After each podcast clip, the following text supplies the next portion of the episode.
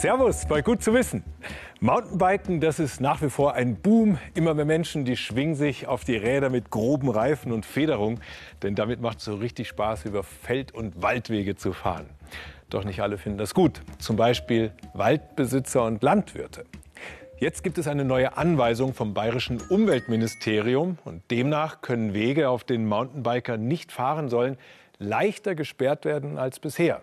Aber sind Mountainbiker wirklich so schlimm? Am Ochsenkopf im Fichtelgebirge montieren die beiden Sportökologen Veronika Mitterwallner und Volker Audorf eine Wildkamera. Sie wollen wissen, ob Mountainbiker dem Wild ins Gehege kommen. Erste Aufnahmen zeigen, die Biker fahren, wo auch das Wild lebt. Aber es wird nicht vertrieben. Es kommt in der Dämmerung und nachts zurück. Die Forscher empfehlen daher, nachts nicht mehr zu biken. Einfach das Radfahren zu verbieten, halten sie nicht für sinnvoll.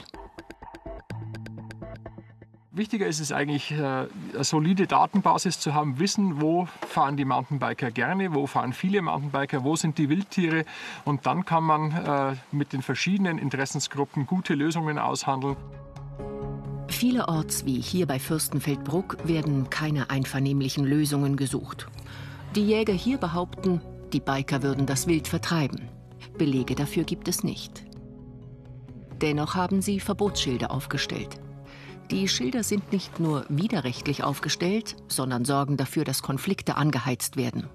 Jetzt kommt, wie vorher ja geschehen, kommt äh, ein Ehepaar mit einem Hund und die sagt, Achtung, ihr dürft hier gar nicht fahren, weil sie es davon gesehen hat. Jetzt stimmt es zwar vielleicht nicht, sie hat aber jetzt das Gefühl, dass das stimmt. Und schon haben wir zwei Gruppen gegeneinander aufgebracht. Wenn wir den gleichen Menschen gesagt hätten, hier ist ein Weg und ihr dürft alle beide hier sein, ihr habt das absolute Recht und ihr macht bitte das und das, damit ihr rücksichtsvoll miteinander umgeht, dann sieht die Situation viel positiver aus. Die Wanderer oder Fußgänger, die, ja, die tun halt dann immer so schimpfen mit uns und dann macht es halt nicht mehr so viel Spaß, Mountain zu biken. Vor allem, weil dann immer wieder ältere Leute und Fußgänger einen doch blöd anmachen und sagen, ja, hier geht's nicht weiter, ihr dürft hier nicht biken, obwohl das gar nicht so stimmt. Kürzlich hat ein Spaziergänger hier im Wald sogar ein Nagelbrett gefunden. Das kann die Reifen durchlöchern und sowohl Biker als auch Fußgänger schwer verletzen. Mountainbiker als Hassfigur. Dabei zeigen Studien, dass Biker im Großen und Ganzen keinen größeren Schaden an der Natur verursachen, etwa am Boden, als Menschen zu Fuß. Ja, die Fronten die sind an vielen Orten verhärtet. Zum Beispiel am Spitzingsee. Hier, Mountainbiker rastet aus und verprügelt Naturschutzbeauftragten. Oder am Taubenberg, da wurde ein Mountainbiker scheinbar von einem Waldbesitzer auf dem Traktor verfolgt. Und später gab es eine Rangelei. Es gibt Vorwürfe, dass Mountainbiker angeblich Zäune umreißen, illegale Schanzen bauen oder über private Grundstücke brettern. Dabei geht es auch anders, zum Beispiel im Fichtelgebirge. Am Ochsenkopf schauen sich Vertreter der Wanderer, der Waldbesitzer und der Mountainbiker die Wege an. Einige wenige sind zwar für Biker verboten, manch andere dagegen jedoch sogar für Wanderer. Hier haben die Biker freie Fahrt. Weil wenn man jetzt da auch nach unten schaut, nach 30 Metern kommt hier eine ganz, ganz schmale Passage und dann direkt eine Kurve. Wenn jetzt da ein Wanderer ums Eck kommt, und ein Mountainbiker wirklich von oben mit auch hohem Tempo äh, heranschießt, dann kann es natürlich äh, große Gefahr geben. Ne? Trotz dieser Sperre ist der hiesige Wanderverein aber nicht sauer. Im Gegenteil, er hat mitbeschlossen, dass die Wege getrennt werden, um Konflikte zu vermeiden. Wir reden miteinander. Wir reden miteinander und wir versuchen eine Lösung zu finden. Und äh, die Konflikte, die jetzt vielleicht äh, sich anbahnen, die woanders sind, bei uns gar nicht so aufkommen zu lassen. Also bevor es entsteht, entgegenzuwirken und zu überlegen, können wir bestimmte Wegekonzepte machen, können wir ein Steuerungskonzept machen. Die Entwicklung dieses Wegekonzepts begleiten Wissenschaftler der Uni Bayreuth. Sie prüfen auch immer die Auswirkungen auf die Natur, etwa indem sie die Erosion der Wege untersuchen. Das geschieht mittels eines speziellen Stabes, der die Bodenstabilität testet. Bisher gibt es hier keine Probleme. Aber die Reifen sind eine Belastung für die Baumwurzeln. Der Baum an sich äh, erfährt eine gewisse Schädigung. Der Baum verliert einen Teil seines Wurzelwerkes, aber er bleibt schon so stabil, dass es weiterhin da stehen bleiben kann. Also ist kein echter Schaden für den Baum. Die Belastung für den Wald, so sagen die Ökologen und Waldbesitzer hier, ist nicht größer als durch die Schuhe der Wanderer.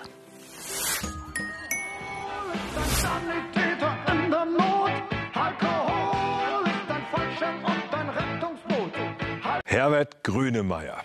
Bei Stress greifen viele von uns gerne zum Alkohol und gefühlt haben wir in der Pandemie mehr getrunken. Dabei ist der Alkoholkonsum in Deutschland im letzten Jahr leicht zurückgegangen im Vergleich zu 2019. Trotzdem trinken wir ganz schön viel.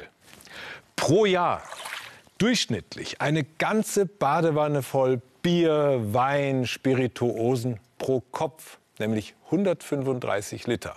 Experten sagen, das ist zu viel. Professor Helmut Seitz ist ein renommierter Alkoholexperte. Der Mediziner erforscht, wie das Gift namens Alkohol wirkt. Denn für ihn sind Bier, Schnaps, Wein und Co. genau das. Ein Gift, das der Körper bewältigen muss, wenn er kann. 200 Krankheiten werden durch Alkohol verursacht. Das ist wirklich äh, faszinierend. Auf der anderen Seite ist es aber wieder überraschend, wenn Sie aufhören zu trinken, dass sich viele Organe in den nächsten Jahren wieder regenerieren können und vielleicht nicht ganz normalisieren, aber deutlich besser werden können. Alkohol fordert den Körper ab dem ersten Schluck. Im Magen regt er die Produktion von Magensäure an. Die Schleimhaut entzündet sich. Alkohol wird dann aufgenommen vom Darm in ein großes Gefäß, das nennt man die Pfortader, und wird der Leber zugeführt. Sie sehen, die Leber ist ganz nah dran und deswegen ist die Leber natürlich auch gefährdet, weil sehr viel Alkohol direkt in die Leber hineinflutet. Die Leber macht fast den gesamten Alkohol unschädlich und entgiftet so den Körper. Was sie nicht abbauen kann, geht weiter ins Gehirn. Schon nach wenigen Minuten erreicht der Alkohol das Denkorgan. In der Steuerzentrale des Körpers arbeiten viele Milliarden Nervenzellen. Sie tauschen Informationen über kleine elektrische Pulse aus. Das hochsensible System reagiert extrem empfindlich. Wenn Sie Alkohol trinken, dann müssen Sie davon ausgehen, dass Hirnzellen zerstört werden. Das weiß man seit neuesten Untersuchungen schon, dass das auch bei kleineren Mengen Alkohol der Fall ist. Nun haben wir natürlich sehr, sehr viel Hirnzellen und Sie werden das nicht merken, niemand wird es merken, wenn Sie über ein paar Jahre Alkohol zu sich nehmen, dass da was passiert in der Richtung. Noch bevor Zellen sterben, legt der Alkoholrausch die Nervenverbindungen lahm. Die Nervenzellen arbeiten extrem langsam. Das Gehirn ist komplett überfordert. Die Steuerzentrale ist angeschlagen. Mögliche Folge Totalausfall. Der Alkohol belastet auch das Herz. Eine Untersuchung unter 3000 Biertrinkern mit je rund 0,8 Promille im Blut zeigt, jeder Dritte bekommt Herzrhythmusstörungen. Jeder Vierte leidet unter Herzrasen. Schon nach einer Erholungszeit von einem halben Tag normalisieren sich die Herzwerte wieder wenn das Herz nicht mehr richtig pumpt, dann staut es das Blut in die Leber zurück. Wenn die Leber durch Alkohol geschädigt ist, dann kommt es zusätzlich zu dem Rückstau dieses Blutes in die Leber zu einer zusätzlichen Schädigung, was die Leber noch weiter verschlechtert. Obwohl sie verfettet, arbeitet sie weiter. Aber die Leber hat ein fatales Problem. Die Leber tut nicht weh. Deswegen merken Sie nicht, ob die Leber krank ist oder noch gesund, wenn Sie Alkohol trinken. Das können Sie nur herausfinden, wenn Sie das nachschauen lassen bei Ihrem Hausarzt, vielleicht einmal jährlich, wenn Sie Alkohol chronisch in höheren Mengen trinken. Der kann Blut abnehmen und schauen, ob die Leberwerte in Ordnung sind. Nach dem Rausch rappelt sich zuerst das Kleinhirn wieder auf, etwa nach acht bis zehn Stunden. Es koordiniert Bewegungen und unsere Sprache. Das Großhirn verarbeitet Sinneseindrücke. Es meldet sich etwa nach 12 bis 14 Stunden wieder zurück. Zwei Tage nach dem Suff hat sich das Gehirn wieder komplett erholt und arbeitet fast so perfekt wie zuvor, obwohl einige Nervenzellen fehlen. Das werde ich nicht spüren, weil wir eine große Fähigkeit haben, ähm, diesen Verlust zu kompensieren. Auch der Magen kann einstecken. Selbst nach langer Trinkerkarriere erholt er sich bei Abstinenz nach ein bis zwei Monaten. Und die Leber? Wenn Sie aufhören zu trinken, wird die Leber sich regenerieren können. Sie wird vielleicht nicht mehr ganz gesund werden, aber Sie können das stabilisieren und das ist ein großer Vorteil. Ebenso erholt sich ohne Alkohol das Herz nach zwei Monaten wieder. Das Gehirn wird durch viel Alkohol geschädigt. Das Gedächtnis leidet und Lernen fällt schwer. Doch auch das kann man umkehren. Nach ein bis zwei Monaten Abstinenz erholt sich das Gehirn. Gesunde Gehirnteile übernehmen neue Funktionen. Ja, dem Körper zuliebe sollten wir also auf Alkohol verzichten. Wie wäre es also mit einem alkoholfreien Wein? Ja, der riecht fast wie normaler Wein und allein der Geruch, der verursacht schon Nebeneffekte eines Rauschs. Und angeheitert schätzen wir uns selbst positiver ein als im nüchternen Zustand. Und eine Studie hat herausgefunden, dass das auch mit alkoholfreiem Wein oder alkoholfreiem Bier funktioniert. Auf die positiven Effekte des Trinkens müssen wir also nicht verzichten. Aber schmeckt das auch? Heute hat Weinexperte Bernhard Messmer zu einer außergewöhnlichen Weinprobe eingeladen. Er verkostet ein paar Neuzugänge, darunter auch alkoholfreie Marken. Wie werden die bei den Gästen ankommen? Ähm, wir werden sehen. Ähm, ich lasse mich da sehr gerne überraschen. Es ist anders, es hat weniger Körper, allein für, durch dieses Verfahren eben, dass man dann den Alkohol entzogen hat. Ähm, er wird eine Süße haben. Die Süße kann als angenehm empfunden werden oder kann auch irritieren. Los geht es mit drei Weißweinen. Jedes Glas bekommt eine Farbmarkierung. Die Weine ohne Alkohol haben einen weißen Punkt. Werden die Gäste einen Unterschied schmecken?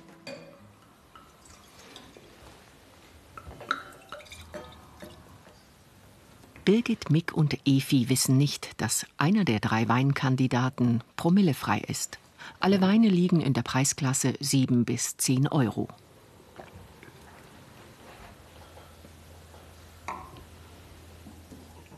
Mhm. Sehr schön. Ein großer Teil der deutschen alkoholfreien Sorten und Marken kommt aus Rüdesheim am Rhein, von der Weinkellerei Karl Jung. Hier hat der Winzer Karl Jung vor 125 Jahren eine Methode entwickelt, um dem Wein schonend Alkohol zu entziehen. Heute ist sein Enkel Bernhard Jung Chef des Familienunternehmens. Er hat keine eigenen Weinreden mehr, sondern verarbeitet angelieferte Weiß- und Rotweine für eigene oder fremde Marken.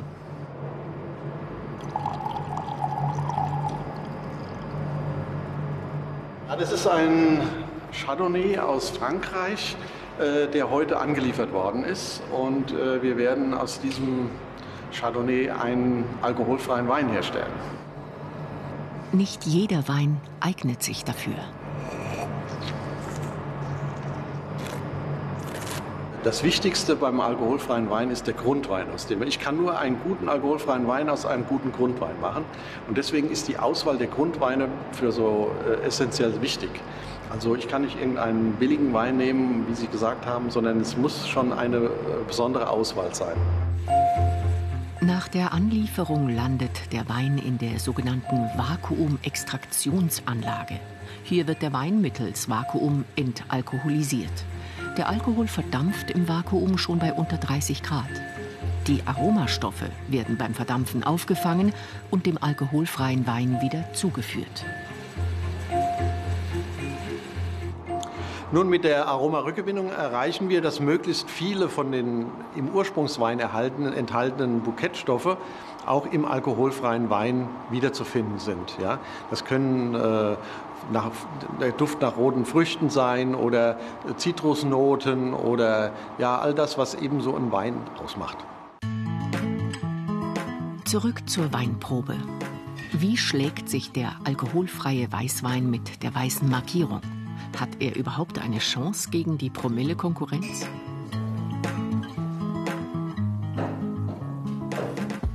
Der Weiße, den finde ich am besten. Der ist fruchtig, und ich mag gern lieber ähm, süßere Weine. Ich schwank dann zwischen dem Gelben und dem Weißen, obwohl ich eigentlich mehr auf trockene Weine stehe, äh, ist mir der, der Gelbe dann doch etwas zu herb schon fast, sodass ich jetzt in dem Fall auf den Weißen etwas lieblicheren gehen würde. Riecht ein bisschen seltsam. Ähm, erinnert ein bisschen an Limo. Efi ist misstrauisch. Ansonsten zwei Stimmen für den Null-Promille-Kandidaten. Das hätte der Weinexperte so nicht erwartet. Normalerweise hat ein trockener Wein ähm, zwischen 10,5 und, und 14 Volumenprozent Alkohol. Diese Komponente, die fehlt uns komplett. Und Alkohol ähm, ist auch ein Geschmacksverstärker. Ähm, er unterstreicht aus die Fruchtigkeit, er unterstreicht diese Aromen. Es gibt, er gibt Körper, gibt ein Mundgefühl eben auch dazu. Und das haben wir letztendlich alles nicht. Trotz dieser Defizite steigt der Absatz in Deutschland. Inzwischen ist jede hundertste Flasche Wein alkoholfrei. Und sogar jeder zwanzigste verkaufte Sekt.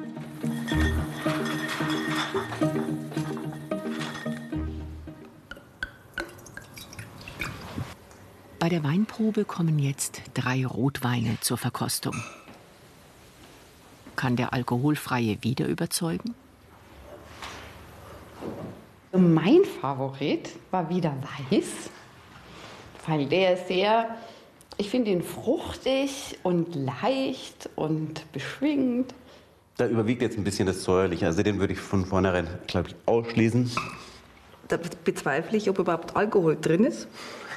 Ich rieche es nicht und ich schmecke es auch nicht. Es schmeckt ein bisschen wie Beerensaft. Ende der Weinprobe. Zeit für das Fazit. Von dem Ergebnis her ähm, sind wir eigentlich sehr happy, weil die Geschmäcker sind sehr verschieden. Alle äh, Weine, die ins äh, Glas mit weißem Punkt gefüllt wurden, sind alkoholfreie Weine. Ähm, und von der Verteilung der Favoriten haben die ganz schön gut abges äh, abgeschlossen. Hat durchaus eine Qualität, wo ich sage, kann man gut trinken. Also ich kann jetzt nicht sagen, er schmeckt mir gar nicht, aber mir ist es mit Alkohol lieber. Mir haben die besser geschmeckt. Für mich ist das super. Ich kann jetzt jeden Abend eine Flasche Wein trinken und noch Auto fahren. Bei dieser Runde kann es zukünftig also auch mal ein alkoholfreier sein. Was noch dazu kommt, alkoholfreier Wein hat weniger Kalorien. Gut also für alle, die abnehmen wollen. Jede oder jeder dritte Deutsche macht jährlich mindestens eine Diät. Doch egal welche Diät, bei den meisten sind die Kilos schnell wieder drauf. Und das kann an unserem Erbgut liegen, sagen die Anbieter von sogenannten Gendiäten.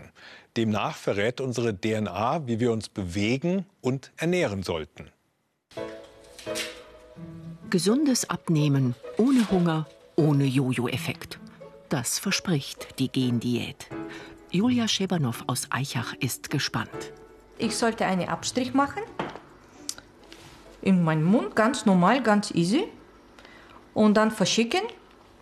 Und was ich zurückkriege, ist äh, meine DNA, wie das funktioniert, wie es für mich einfacher zum Abnehmen wird und was für Sportarten ich machen soll und was ich überhaupt essen kann und nicht.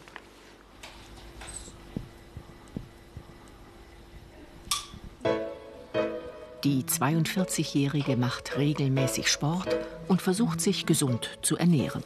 Dazu hat sie schon Dutzende Diäten ausprobiert, ohne Erfolg. Ich habe Weight Watchers gemacht. Rezepte sind sehr, sehr lecker. Allerdings, sobald habe ich aufgehört, habe ich wieder zugenommen. Dann habe ich äh, äh, Kohlenhydrate, weniger Kohlenhydrate gegessen. Hat mir auch gar nichts gebracht. Jetzt momentan versuche, versuche ich am Abend nichts zu essen. Bringt mir aber auch nicht viel. Nun hofft sie auf neue Erkenntnisse durch die 180 Euro teure Genernährungsanalyse. In einem Genlabor wird aus den Zellen der Mundschleimhaut Julias Erbinformation, die DNA, gewonnen. Rund 21.000 Gene hat der Mensch und zu 99,9 Prozent ist das Erbgut aller Menschen gleich. Wir unterscheiden uns nur in kleinen Genvariationen. Die DNA hat die Form einer verdrehten Strickleiter. Die Sprossen bestehen aus vier organischen Basen. Adenin, Thymin, Guanin und Zytosin, ATGC, die Bausteine des Lebens. Die Veränderung eines einzigen Bausteins kann große Auswirkungen haben. Beim Test des Diätanbieters geht es um 23 Genvariationen, die Auswirkungen auf den Stoffwechsel haben. ADRB3 etwa reguliert den Abbau von Fett. LEPR reguliert den Appetit. MLX-IPL soll mit dem Jojo-Effekt verbunden sein. Die Analyse soll zeigen, mit welcher Ernährung und mit welchem Sport Julia am besten abnimmt.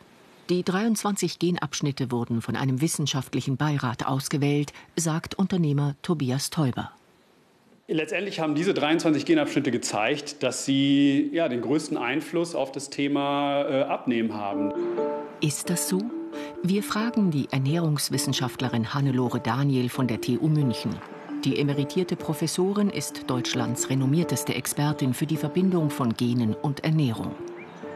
Wenn Sie bedenken, dass wir heute für die Herz-Kreislauf-Erkrankungen, die ja auch von Ernährung mit verursacht werden, etwa 1000 Genvarianten kennen. Beim Übergewicht sind es etwa 1000 Genvarianten. Beim Typ-2-Diabetes, also dem Altersdiabetes, sind wir mittlerweile bei 400 bis 500 dieser Genvarianten.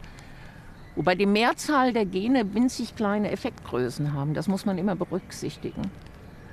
Also von daher, einzelne, ein, zwei, drei, haben keine wirklich große überzeugende Kraft.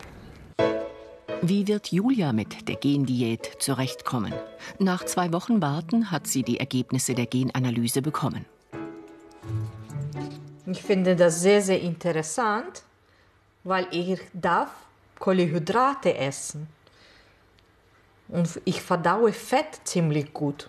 Das wusste ich gar nicht. Und Jojo-Effekt bei mir ist gering, obwohl ich habe immer gedacht, ich habe Jojo-Effekte. Sporttyp Kraft und Zeitaufwand ganz normal. Das heißt, ich könnte Sport ganz normal machen. Ich muss nicht übertreiben zum Abnehmen. Die Empfehlung 20% Eiweiß, 50% Kohlenhydrate, 30% Fett entspricht eins zu eins den allgemeinen Vorgaben der Deutschen Gesellschaft für Ernährung. Ab sofort wird sich Julia nach den Empfehlungen und den Rezepten der Gendiät richten und für uns ein Videotagebuch führen. Mindestens 5 Kilogramm will sie in vier Wochen abnehmen. Ich mal 70 Kilogramm. Viel zu viel. Hallo zusammen, heute ist mein zweiter Diättag. Ich habe fünfmal gegessen mit Zwischenmahlzeiten. Ich hatte überhaupt keinen Hunger. Ich habe voll Energie. Ich könnte jetzt einen Marathon rennen. Zwei Kilos runter, da bin ich ganz stolz auf mich. Ja.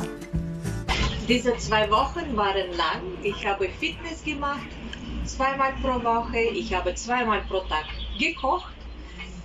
Es war anstrengend. Leider habe ich nicht zu viel Kilos verloren. In Studien schneidet die Genernährungsanalyse nicht besser ab als die üblichen Diäten. Immerhin gibt es einen positiven psychologischen Effekt. Du bist sozusagen den ganzen Tag auch rund äh, um die äh, Ernährung beschäftigt, äh, indem du reflektierst, was sie dir gesagt haben und so weiter.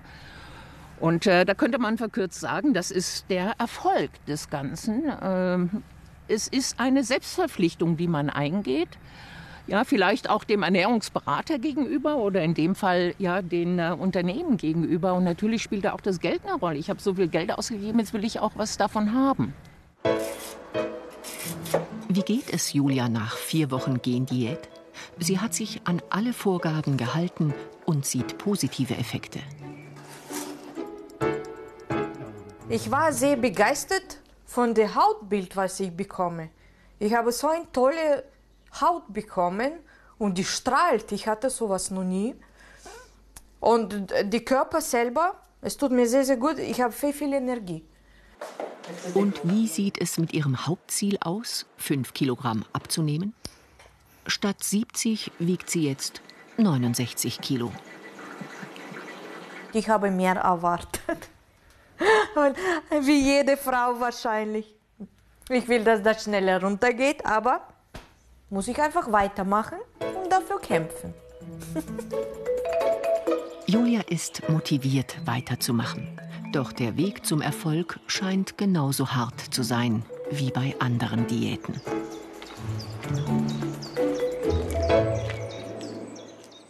Forscherinnen und Forscher der Uni Nottingham die haben herausgefunden, dass Kaffee tatsächlich beim Abnehmen helfen kann, allerdings nur, wenn man ihn ohne Milch trinkt.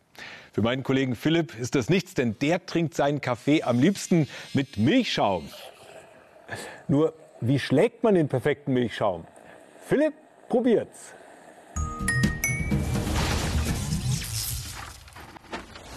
Hm, so eine leckere Tasse Cappuccino. Ich bin ja ein riesengroßer Kaffeefan. Es gibt nur ein ganz kleines Problem. Ich kriege den Milchschaum nie richtig gut hin. Deshalb muss ich dann immer zu meiner Lieblingsbarista gehen. Schauen Sie mal, was die zaubern kann.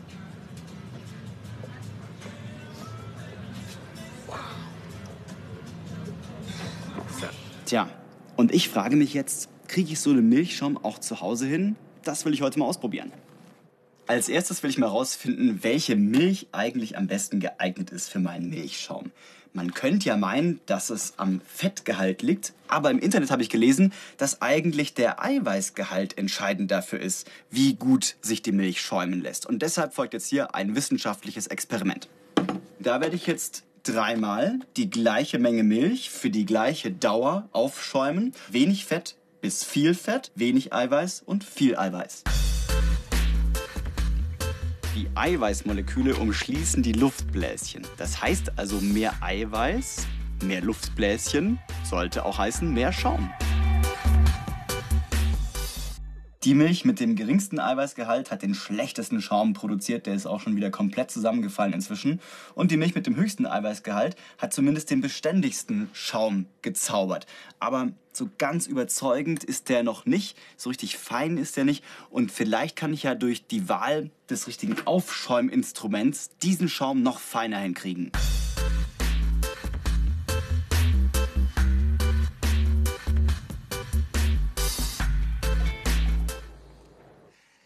Besonders viel Schaum ist es nicht geworden, aber er ist deutlich feiner als die anderen. Also hier bilden sich keine riesigen Luftblasen. Also diese Pumpe hier ist eine ganz gute Alternative, aber ich habe noch einen dritten Versuch vor. Hiermit. Hier kann ich jetzt am Anfang, während die Milch noch kalt ist, mit dem Schäumer ganz viel Luft reinziehen und die Milch schön aufschäumen. Das geht nämlich am allerbesten, wenn die Milch noch kalt ist. Und dann, wenn die Milch langsam Körpertemperatur hat, kann ich diesen Quirl untertauchen und dafür sorgen, dass die Milch gleichmäßig schön aufgewärmt wird und sich der Schaum perfekt verteilt. So machen das übrigens auch die Profis, natürlich nicht mit so einem Quirl, sondern mit einer professionellen Dampfdüse. Das ist jetzt also deutlich mehr Schaum als bei der zweiten Methode und der ist auch richtig schön fein. Also auch wenn Sie keine Profimaschine zu Hause haben, mit diesen einfachen Tricks kriegen auch Sie wahrscheinlich einen ziemlich guten Milchschaum selber hin. Prost. Und übrigens, Milch entschärft die Wirkung des Koffeins in keiner Weise. Das heißt, ein Milchkaffee macht genauso munter wie ein schwarzer Kaffee. Gut zu wissen. Und damit danke fürs Dabeisein und bis zum nächsten Mal.